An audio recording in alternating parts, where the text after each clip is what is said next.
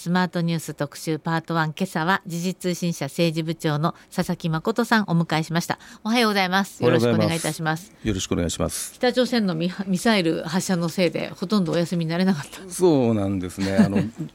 日の午前0時にが、はいあの予告の開始時間だったんですが、すね。はい。ええ、なんかフェイントのようにですね、ですよね、1時間15分ね、えー、そうするとやっぱりバタバタっていろんなことが。そうなんですね、えー、まあ、おかげで今日の朝刊にはほとんど入ってますけれども、はい。はい、え。ー、そうですね。あいやだってこれやっぱり自治体だって、まあこう、うん、沖縄だってあとまあ12時以降にいろいろ体制組んでいたかもしれないけど、それより前でしたし、ね、岸田さんだってそうかもしれないし、そうなんですね、だからだうちの記者もそうですけど、はい、12時までゆっくり休んで、え夜の12時まで、はい、そこから待機しようと思ってた矢先に、ええー、撃っちゃったと。なんかね、そうなんですね。でもやっぱりこれ大体予告っていうと、うん、えー、22日の午前0時からっていうと、そのすぐに打ち、イメージがありますよね。ね早朝とか前回の8月、はい、その前の5月も、まあ、大体確か初日に打ってるはずですね。すね。ええまああのまあ、警戒はしていたんですけどね。はい。ね。まあ、早く打ってもらって。そうですか。ね、でもまた EEZ 外に落下して、はいえ。ー、でもなんかまあ、ただまだその成功したのか失敗したのかっていうのはまだはっきり分かって北朝鮮側は成功したと言っているけれども、えーえー、いつもそう言うんですけどね。ね、えー、一応、まああの、はい、政府は分析中だと。この衛星が軌道に乗ったことを示すものがまだ、えー、まだ確認されていないということですね。まあ、今日以降いろいろとあの情報が入ってくると思います。うん、そうですか、はい、ね。まあここもいつまでもこういうことをやり続けるわけなんですけれども、うん昨日もまあ岸田さんは強く非難の声明は出していましたし、こういうことはまあ普通にはやっているしやっているしっていう言い方変ですよね。でもなんかあの失言っていうのもねすごく大きくある方ではないんですけれどもなぜか岸田政権このところ支持率そそこを打ったのかと思ったらそうではなかったんですね。はい、えー、やっぱりあれですね、えー、あの所得税減税、はいえー、これが大きかったですね、あまあ、その後もあの、政務三役の辞任も、ドミノ辞任が相次いで、ですね、やっぱりその木田さんの言葉が国民に響いていない、これは、まあ、あのいろんなことが言われてますけれども、はい、やキーワードはですねあの国民に見透かされている。あ厳しいです、ね、見透かされているところあの新聞読むとですね、必ず出てくるんですけど、要は選挙対策でしょ、はい、人気取りでしょ、うん、ということを国民から見透かされているこれがキーワードなん見透かされている、えー、まあ、つまりあのいわゆる経済対策も、はい、ほとんどの世論調査で、はい。まあ、60%超える60%台後半の方たちがこれを評価していないという数字もありますし、はい、時事通信の調べでは、はい、えー、支持率21.3%、はい、かなり厳しい、まあ、時事さんは割と厳しく出ますけれども、えー、まあ、でもうちに限らずですね、えー、そうなんですよね。主要各社、ほとんど20%台前半、ね、毎日も21ですし、し読売も24でしたっけ、ね、はい。ね、えー、厳しいですよねどこもかもかしこも。朝日が25。25まあ、朝日はその前の月もかなり悪かったんでそうですね、えー、4ポイント減ですね。はい。ま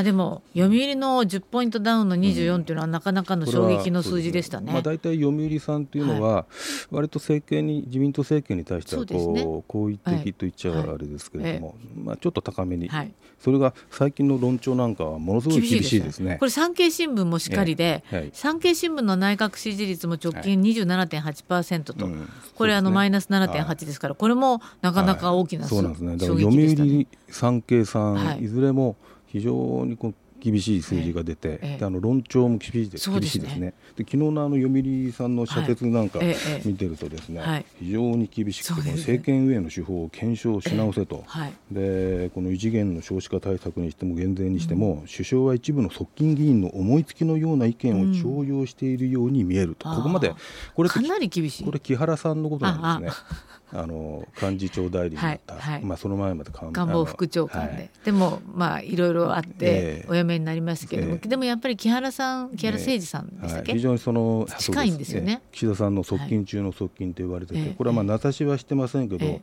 我々は読んであこれ岸田あの木原さんのことだなと。ここまで社説で書くんだなといや相当厳しいなと。えーそう思いましたね。そうですよね。はい、前回佐々木さんいらしてくださったの9月20日。であの時は、はい、岸田さんは、年内解散したいと思っているけれども、っていうできなかった場合はまた厳しい言われ方するっていうことをおっしゃってたんですよね。はいはい、もうできなかった場合はもう解散できなかった首相、ということになって、まあ、求心力が低下するだろうと。でそれは岸田離れの始まりで岸田離れが岸田降ろしになるかもしれませんね、とい。うことを言ったんですけれども今まさにそんな状況になってきちゃったんですかね。はい、あのー、首相はあの通常国会の会見末の6月に、まあ、自らあの解散風を吹かせてですね、はい、であとこの今の臨時国会、はい、えー、招集された、まあ、10月20日に招集されたんですが、その前後ですね、ええ、まあここでも解散をこう、まあ、ちらつかせてはいないですが、その補正予算の提出時期を、はい、はっきり言わなかったり、ええ、で周りは疑心暗鬼になって、え、要するにこの2回ですね、はい、解散風が吹いたんですね、はい、永田町には。だけど解散できなかった、うん、解散しなかったですね、まあ、これは一応できなかったというよりはしなかったんです、ね、しなかった。ですね、い、やあの岸田さんはやりたかったはずなんですよね。ただここでできなかったのはやっぱりこの低迷する支持率また周りに反対していた人もいたんでしょう。だここでできなかったら多分来年はもう多分僕はできないと思うんですね、うん、来年もう12月の、うんあの可能性もまあほぼほぼゼロになった。はい。まあもうないでしょうね。ねなんかまだあると言ってる人もいるそうですが。すね。でも、えまあないだろうと。まあないです、ね。で、ええ、1月の通常国会の冒頭解散っていうのも言われていた時期もありますけれども、うん、まあ、冒頭解散ってそもそもこの歴史を見るとほとんどないんですよ。そうなんですええ、あの一番直近でも海部さんが1990年にもう30年以上前ですね、30年以上前。これが一番新しい例で、やっぱり通常国会冒頭にやると、まあ、1月に選挙をやっ、はい、1月に解散してそうすると2月に選挙になりますよね。そうするとあの予算の成立が遅れちゃうんですよね。考えてみたら国会の予算ってす。ごく大事なことだからそれ決めてほしいっていうのありますもんね、えー、予算が年度内に成立しないっていうことは、えー、今岸田さんが6月に始めたいと言ってるあの所得税減税定率、はい。はい、それも間に合わなくなっちゃう。これこれの関連法案も成立しませんから、うん、6月にスタートできないんですよ。そうするとあの、賃上げえー、賃上げのそのなんですか可処分所得をこう上げて、ええ。ー、6月に、えー、そういう賃上げもこう、ね、あの状況を作ろうと言ってこれができなくなっちゃいますから。はい。ああじゃあそもそもそのあたりはなさそうだというと、えー、本当に解散時期がなくなっちゃったと、えー、まあ、よくあの冒頭解散冒頭解散という人いますけど、えー、これはないあくまでないですか、そうですか、はい、うん。とすると今岸田さんは何をしたらいいんでしょうね？まずはちゃんと補正、まああの、はい、予算委員会始まってね、審議やってますけれども、うん、この受け答えはどうでしょう？うん、やっぱこれ響かないし、あの噛み合ってないですよね。だから本当にこう、まあ、昔から予算委員会を聞いてて昔の総理大臣はもう少しこうなんですかね。人間味があった。人間味もあったし、ええ、まあ、まあそれぞれのそのキャラクターがあって。ええー、そうですよね。なんか昔もうちょっとこう会話してる感ありましたよね、はい、ありましたよね、えー、それがまあ質問する方も質問する方なんですけどね、あの週刊誌のネタばっかりって、はい、でも最近のまあ安倍さんぐらいからどうもこうまああの噛み合わないしその首相の答弁っていうのがなんかこう軽くなってきてるなっていう感じはしますよね。そうですか、はい、ね、まあ、岸田さんもこう、うん支持率落ちてきていてそれを上げるためにはいわゆる人事とか、うんうん、あとは、まあ、この経済対策減税と打ち出してみたものの、それが全然だめで。結局お金ないのに何やってんのってそれこそ国民に見透かされている状態だということなんですかね。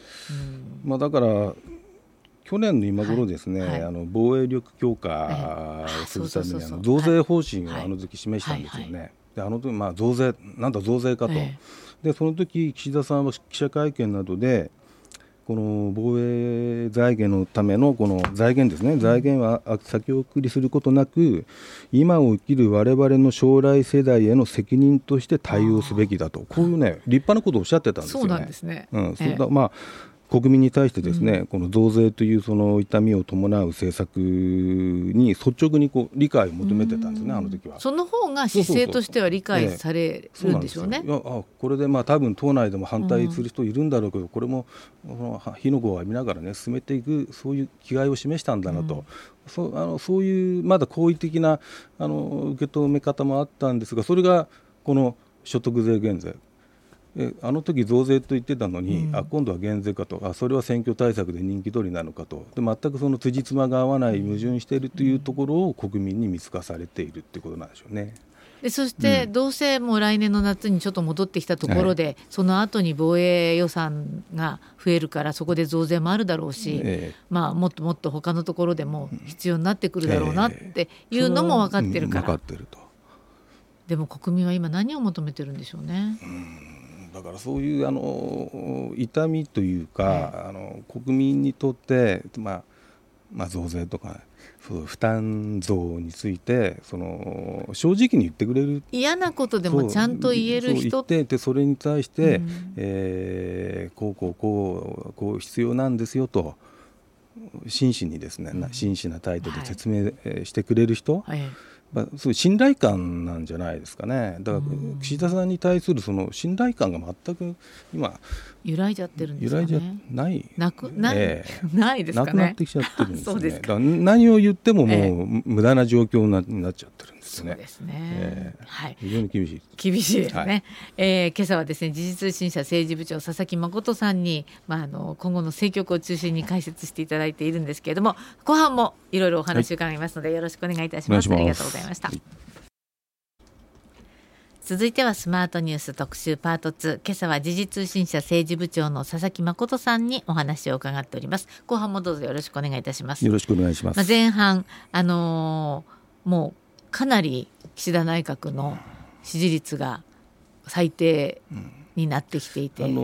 ー、今20%を超えるぐらいですね、はいはいでこれがあの10%台になると本当に危ないんですよね、はい、もうすでに20%台でも危険水域という言葉が出てくるわけですよね。あ例えばですね、はい、えー、我が社の調査だと、ええ、森さん森喜朗さん、はい、あと、えー、竹下内閣かな。あ竹下さん。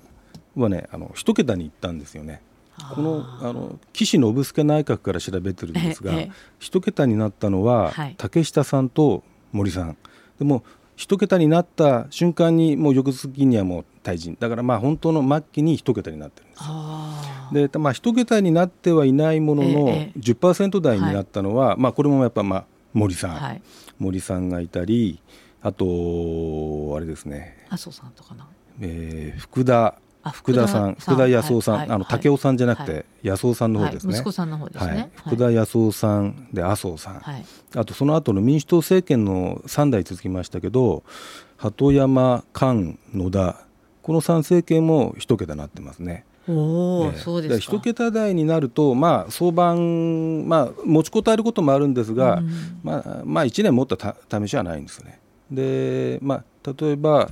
森さんと麻生さん、はい、もう10%台になって半年は持ったんですが、確か9か月、10か月ぐらいで退陣してますね。麻生さんの場合はもう追い込まれ解散になって、で選挙で負けて、えー、野党にゲゲアしちゃったというだからまあおそらく岸田さん12月の世論調査は、ええ。またなんか僕は下がるような、まあ、今21%ですから、はいはい10%台になるも。しかして10%台になる可能性もある、えー、うちのほかにあの毎日さんとかですね、はい、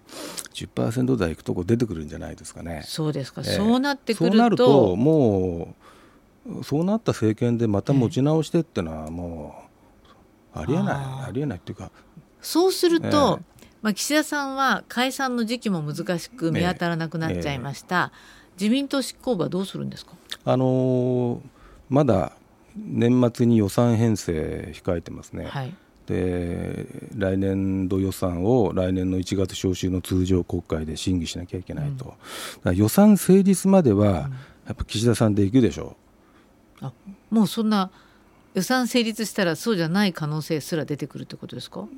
おそらく予算を成立させる、まあ、1月から通常国会始まって予算審議を、まあえー、1月、2月と3月までやりますよね、はい、ここでまたあのおそらくまたいろんな問題が出てきてですね、はい、えー、とても支持率を上げる上がるような要素はないですね。いろいろな問題っていうのは、なんか出てくる問題が分かってるんですか、出てくる通常国会になると今想像していなかったような問題が必ず出てくるんですよ。今もすでに出始めてますけれども。あの5派閥の政治資金規正法の問題、えーね、これももしかしたら結構大きく揺らぐ事件になるかもしれない。警戒してますね自民党は。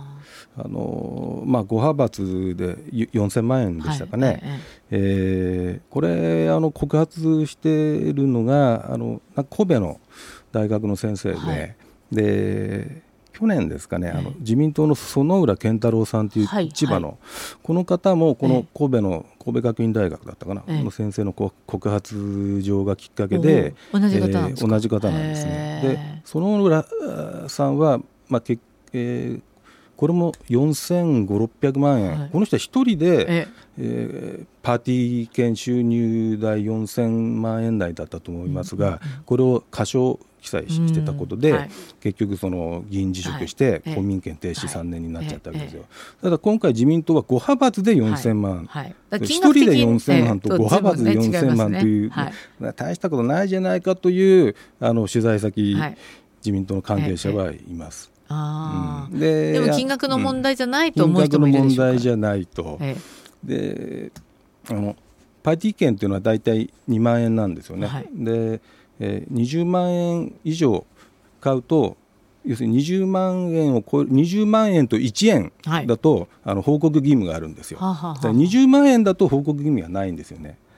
で例えば同じ派閥で、ええ。えー、岸田派だったら、はい、岸田派の複数の議員に、えー、パーティー券、まあ、企業や団体に買ってもらうと20万円ずつ、うん、複数の議員が、うんはい、複数の議員にですねこう、はい、岸田派の複数の議員が20万円買いましたと。はいはいするとあの報告義務がないんで、うん、えー、収支報告書に書かなかった、はあはあ、ただあの買った方の企業団体側は、ええー記載していたと。そこでその齟齬が生じちゃってそれを細かく調べてたせんその大学の先生がこれはおかしいじゃないかと。いう話のようですよ。そうなんですか、えー、ほうほうほうほう。そうか。そうするとどうなっていくんでしょうね。うん、うん、まあ、でもこれも与党としては、はい政治と金というイメージなので悪いとい。うことで、はい。はい、政治不要の政権、ね、政権不信。不信。ねつながりかねない。で支持率不要のきっかけになるものが見当たらないと。うん、ない。となると、ええ、まあ、来年の予算が成立して、はい、でまあ、予算が成立しても今度予算関連法案とか他の重要法案がありますから、はい、通常国会後半に。でまあそれもなんとかもうよれよれにあののたれ死に寸前でですね、えー、そこまで、えー、いくと、まあ、来年の6月の通常国会会期末を迎えるんですが、えー、まあ、そこまで持つかどうか、そこでもそこで解散を打つことはできるわけです、ね。うん、いやそんな状態で解散は打てません。あそうなんですか。もうとてもそんな解散は打てない、打てない、ええ、それは負けちゃうから。いやもう、まま、負けますし、もう、ええ。あの周りがそんなことさせませんさせない、ええあの総理の解散権ってあの専権事項と言われてますけど、それはあのもう今総理に専権事項なんかないんですよ。その支持率の低い総理大臣には。あ支持率が高い時だけ。そうそう。特に小選挙区制になってもう9回選挙やってますけど、え2005年のあの小泉さんの郵政選挙あたりからこう、はい、どんどんぶれるあのなんですか勝ち方がこう、うん、ね、うん大きく負ける人、はい、大きく勝つ触れが大きくなっちゃって、はい、えー、選挙の顔になる人じゃないともう解散できないんですよ、ね、じゃダメなんですかね？選挙対策委員長でしたっけ？ああ小渕優子さん、はい、うんまだいろいろとそのご自分の問題を、抱えて。あの抱えて解決できてなくてですね、まあ、この間この間の補選の時もあまり表には出なかったですね。まあそんな中でじゃあ選挙対策本部長でしたっけ、えー、結構厳しい選対委員長、うん、厳しい、まあ、まだ小渕さんというわけにはいかないでしょう、ね、そうなんですか。えー、となると、えー、まあ岸田卸の話になっちゃうんですけれども、うん、ポスト岸田。ポスト岸田。佐々木さんはどう？いやこれが難しいですね。難しい。だまあよく言われているのは、はい、その国民的人気があ世論調査でもありますよね。次の次の首相は誰かというので、よく名前が出てくるのは、石破茂元幹事長、はい。で河野太郎デジタル大臣、はい、で小泉進次郎元環境大臣、うん、まあ、この3人その頭文字を取って小石川っていうんですけどね、川は三髄の川ですけれども、ただこの小石川トリオはですね、あの前回の総裁選で河野さんが出た時に、この連携したんですね、まあ、これに菅さんもいるんですけれども、国民的な人気はあるんですけれども、党内党内をまとめられない党内がまとまらない、はい、やっぱり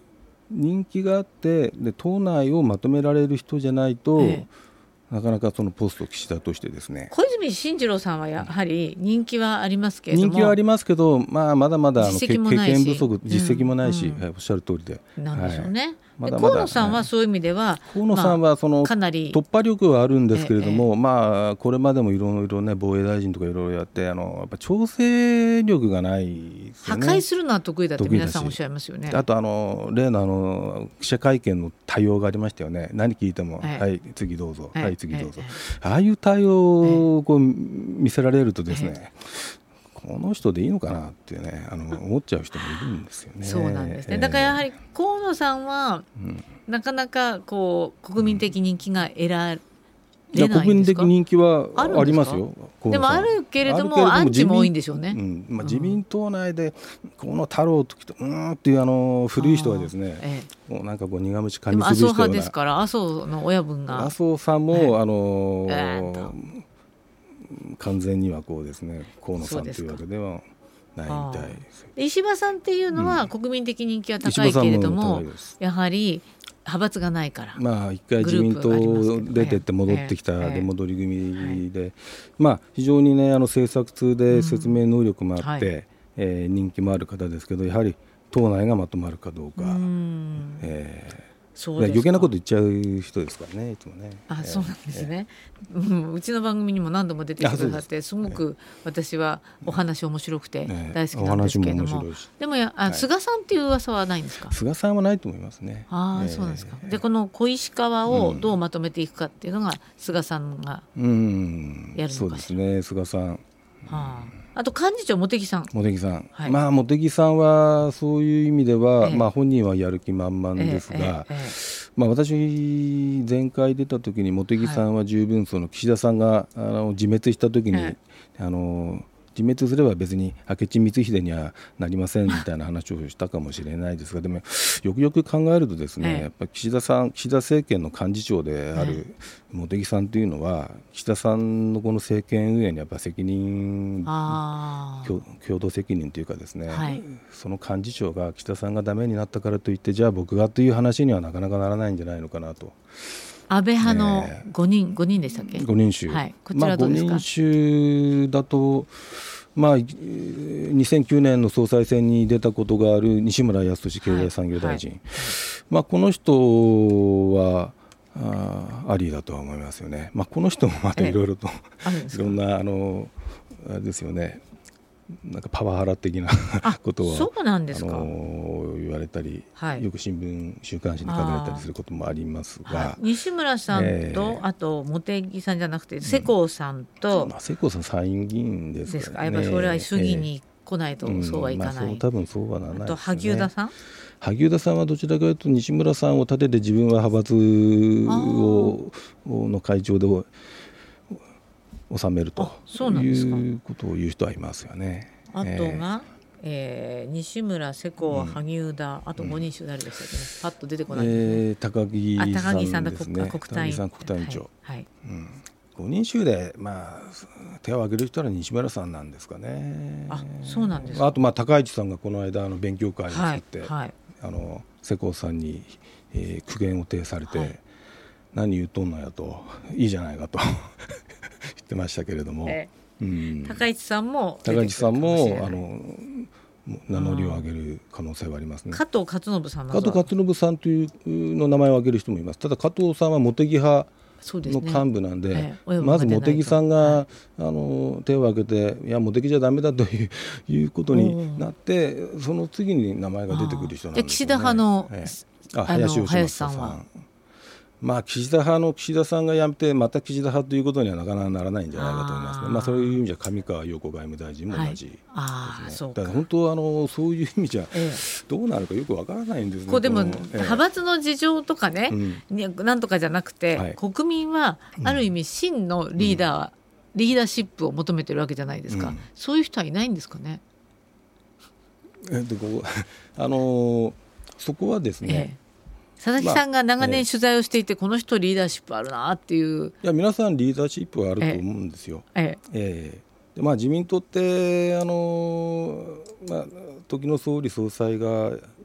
辞めてもですねやっぱあの党ってのはあの権力を維持するためには何でもするようなところが、まあ、そこはしたたかな政党ですから、うん、誰かを担ぎ上げて、うん、えー、総理総裁としてですね、うん、はい。えーまた政権を維持していくというその能力はやっぱり長けていると、うん、そうですね、はあ、まだだからまあポスト岸田のことはなかなか今の段階ではですね、えええー、はっきりとは見通すことはできないでそうですか、えー、今有力だなと思う。うんそれはあのなかなか。まだちょっと言えませんね。そうですか、えーあうん、もう残り1分半なんですけど、そういえばあの先日、池田大作さんが亡くなったというニュースが入ってきましたこれはこう、なんか今後の政局とかには影響出てくるまあ、政局というよりも、やっぱり公明党のその支持母体である創価学会のそのカリスマ的存在だった池田大作名誉会長が亡くなったと。えー、やはりその集票、はい、えー、集票力に、まあ、もうすでに陰りが出てきていると言われている公明党創価学会、えー、でこの先ですね、まあ、支持者の高齢化も進んでいてですね、えー、今まではその池田会長名誉会長のためにということで、えー、集票マシンがですね、はい、創価学会がこう動いてたんですけれどもこの先どうなるのか懸念している、うん向きは多いですね。あそうなんですか、はい、じゃあこれも、うん、まあまあ、その山口代表のこのリーダーシップなのか、うん、まあ、だから今言われている自公連立政権がね、はい、あのきしみが生じて亀裂亀裂ができて この先どうなるか、えー、いろんなあの国民民主党との連立話も出てきたりして。はい岸田さんはまだまだ悩むことが多いですね。そうですね。そうですか、はい、でもなかなか支持率アップ、やっぱご本人も気にしてらっしゃるんですかね。やっぱ気にしてると思いますよ。そうですか。はい、まあ私たちもなんとなく積極な話が増えてきちゃったなと思っております。はい、えー、今朝は時事通信社政治部長佐々木誠さんでした。どうもありがとうございました。